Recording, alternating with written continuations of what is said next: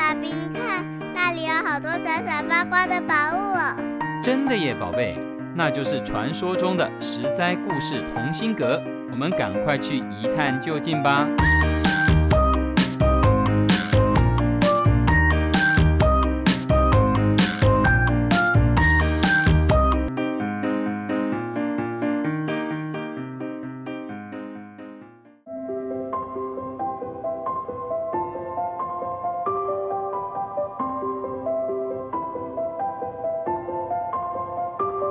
各位亲爱的小朋友，大家好，我是陪你在故事里寻宝的琪琪姐姐。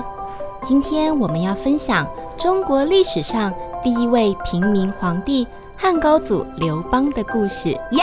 汉高祖的出身很平凡，而且是平凡到连他的真实姓名跟年纪是个历史谜团。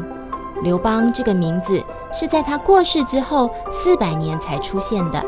事实上，《史记》上记载他姓刘，名季，季节的季，意思是刘家的老幺。可是刘老幺这个名字不太好听，推测应该是刘老幺当上皇帝之后才改名叫做刘邦。邦是国家的意思，刘邦听起来就大气多了。至于年龄，很多历史学家考证过，可是没有一个标准答案。因此，我们就很难想象这个刘老幺出现在历史舞台的时候，到底是个年轻人，还是个中年人，或者是已经五十多岁，在古时候已经是接近老年人的年纪。刘邦曾经担任泗水亭长，有点类似今天的村长或是镇长。他当时奉命为沛县押解一批人到骊山帮秦始皇修坟墓。可是，一路上陆续有人逃跑，刘邦就想，这可怎么办好呢？到了骊山，没剩几个人，他不但官位不保，肯定还要被问罪。干脆一点，他就告诉剩下的人说：“大家都逃命去吧，我也要跟着远走高飞了。”刘邦这一说，大家当然就不往骊山去了，就地解散。有十多位壮士决定跟着刘邦，这群人为了躲避追捕，就到山里面。东躲西藏。当时是秦朝末年，秦始皇过世之后，天下大乱，到处有人起来闹革命，许多的老百姓被迫离开家乡。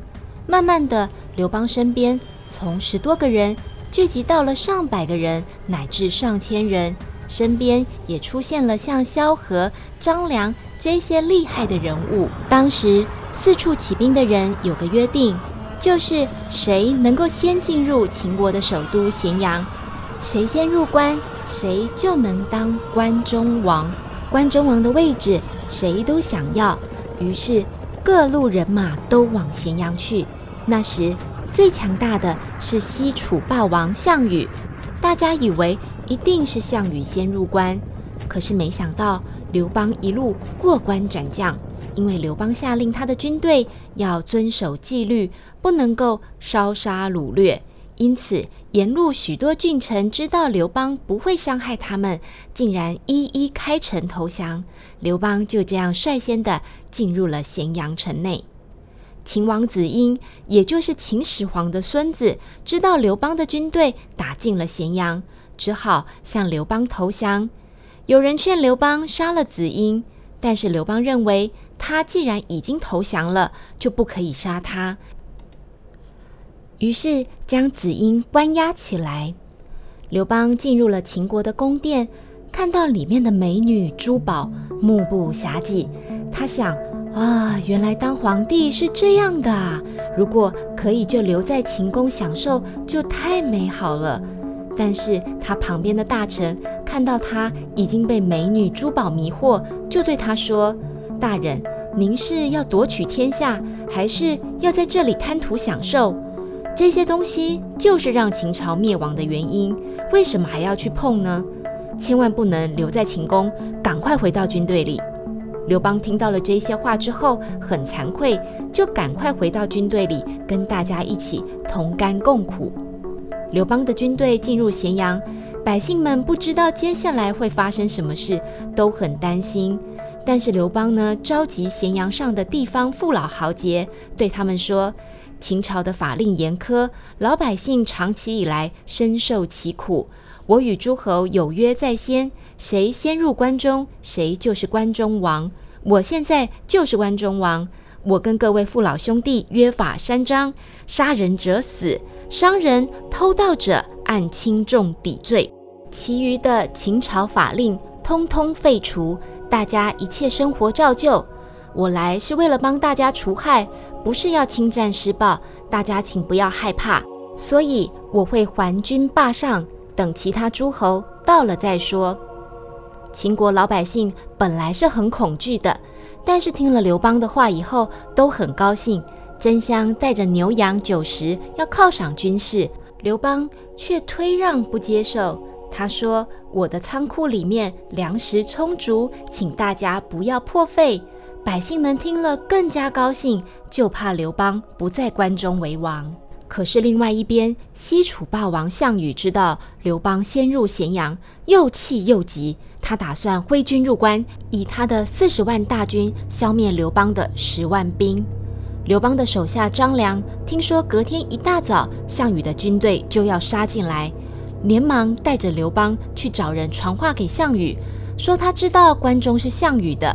他已经把所有咸阳城的资料收集好，宫殿封闭，什么都不敢动，就等项羽来验收。项羽就这样趾高气昂地带着大军进入咸阳。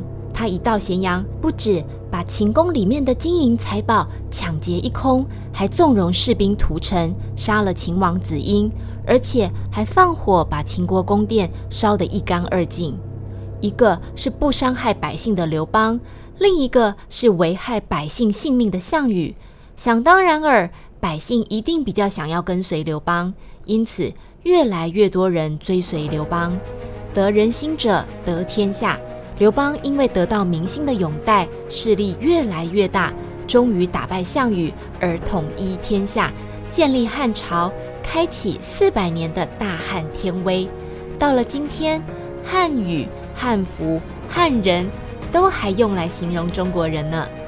以上是今天的故事，平民皇帝刘邦，献给每一位汉人与非汉人的你。实在故事同心阁，我们下次再见喽。